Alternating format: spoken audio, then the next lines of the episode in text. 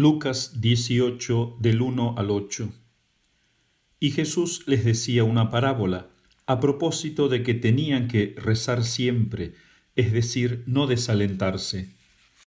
Había en una ciudad un juez que ni temía a Dios ni respetaba a nadie, y en aquella ciudad había una viuda que solía acudir a él para decirle, Defiéndeme de mi contrario. Y durante algún tiempo no quería, pero después se dijo, aunque no temo a Dios ni respeto a nadie, pero bueno, porque esa viuda me da guerra, la defenderé, para que no acabe con mi prestigio viniendo eternamente. Y dijo el Señor, Oíd lo que el juez injusto dice. Y Dios de ningún modo va a salir en defensa de sus elegidos, que le gritan día y noche, a pesar de que les da largas? Os digo que saldrá en su defensa rápidamente. Con todo, el Hijo del Hombre, cuando llegue, ¿encontrará esa fe sobre la tierra? Palabra del Señor, gloria a ti, Señor Jesús. En este Evangelio nuestro Señor nos enseña que tenemos que rezar sin cansarnos, con insistencia. Pero Padre, hace tanto tiempo que yo rezo y pido a Dios esta gracia, o que me libre de este pecado, y no pasa nada. Como dice Cristo, Dios va a salir en defensa de sus elegidos a pesar de que les dé largas, a pesar de que se haga esperar. Pero también hay que tener en cuenta ese dicho que dice a Dios rogando y con el mazo dando. A veces podemos rezar mucho, pero no hacemos obras para vencer tal pecado, tal tentación leyendo una de las cartas de aquel gran padre de la Iglesia, San Jerónimo, la carta número 125 que le dirige a un joven rústico que estaba discerniendo si entrar a una comunidad religiosa o irse al desierto a vivir solitariamente. Es una carta larga en la cual San Jerónimo le aconseja y le dice esto, las estrellas no son puras a los ojos del Señor, cuanto menos los hombres cuya vida entera es una larga tentación. Citando a Job 25. Entonces la vida entera del hombre es una larga tentación. Ay de nosotros, dice San Jerónimo, que fornicamos cada vez que acariciamos la lujuria. Y va a explicar él cómo venció el pecado de la lujuria.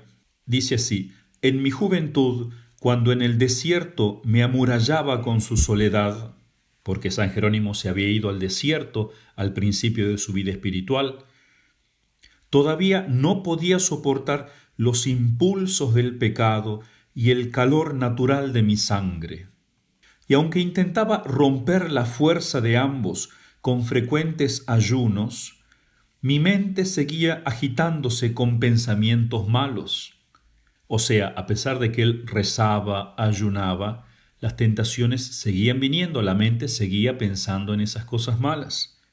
Y cuenta ahora él cómo va a vencer ese pecado. Para dominar sus turbulencias, me dirigí a un hermano que antes de su conversión había sido judío, y le pedí que me enseñara hebreo.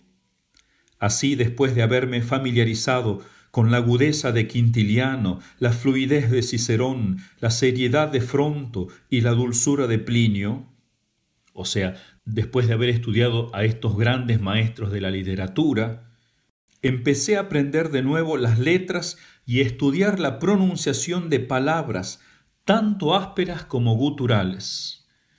O sea, después de haber aprendido una lengua tan dulce, va a tener que aprender como un niño otra lengua cuyas palabras son ásperas y guturales, muy distinta es la pronunciación del hebreo de las lenguas latinas. Y dice así, cuánto trabajo gasté en esta tarea, qué dificultades pasé, cuántas veces me desesperé, cuántas veces me rendí, y luego en mi afán de aprender comencé de nuevo. Pero agradezco al Señor que de esta semilla de aprendizaje sembrada en la amargura, ahora cosecho dulces frutos. O sea, este estudio del hebreo, que le fue tan amargo, tan arduo, le ayudó a vencer esas tentaciones contra la carne. Y dice algo genial, los filósofos del mundo expulsan una vieja pasión inculcando una nueva. Sacan un clavo clavando otro. Según este principio actuaron los siete príncipes de Persia con el rey Asuero, como se lee en el libro de Esther, pues sometieron su arrepentimiento por la reina Basti, induciéndole a amar a otras doncellas. Luego de que el rey había rechazado a la reina y estaba muy triste por haber perdido ese amor, le indujeron a buscar un nuevo amor.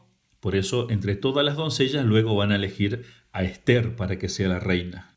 Pero mientras ellos curaban una falta con otra falta, porque no estuvo bien el modo de proceder de los consejeros del rey, pero prefieron hablar de política, mientras ellos curaban una falta con otra falta y un pecado con otro pecado, nosotros debemos superar nuestras faltas aprendiendo a amar las virtudes opuestas. Es genial esta enseñanza de San Jerónimo. Para vencer un pecado, para sacar un clavo, debemos usar otro clavo, que no sea un pecado, sino una virtud. Puede ser la virtud opuesta o cualquier otra virtud. Otro ejemplo de esto lo trae el padre Castellani en una de las cartas que él le escribe a los religiosos de su congregación, a los jesuitas, antes de que lo expulsen. En la carta sobre la castidad, él cuenta esta anécdota. El padre Lloverola a quien debo algunas lecciones de vida espiritual y recia sensatez española, dijo una vez a uno de los nuestros que se confesaba tentado de la carne, la oratoria es uno de los grandes remedios contra la concupiscencia carnal.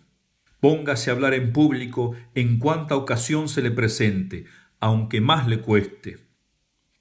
Obedeció el súbdito y no solamente hoy está curado del estímulo de la fornicación, sino que es un predicador notable. Porque, así como decía el padre Mariana, que muchas enfermedades de los nuestros venían del comer demasiado, así muchas tentaciones nos vienen del trabajar poco. Llamo trabajar al estar empeñado en una obra sacerdotal, no solamente con el cuerpo, sino también con la mente, la imaginación y el corazón. Entonces, para curarnos de una enfermedad, dice el padre Castellani, hay que empeñarse en una buena obra, en una virtud. No solamente con el cuerpo, sino también con la mente, la imaginación, el corazón. Por eso, para curarse es necesario enamorarse. Para desenamorarnos del pecado hay que enamorarse de la virtud. Hay que comenzar a hacer algo, además de rezar, que es lo primero que hay que hacer, rezar, rezar, rezar, pero también trabajar, trabajar, trabajar a Dios orando y con el mazo dando. Cada uno verá qué le hace bien.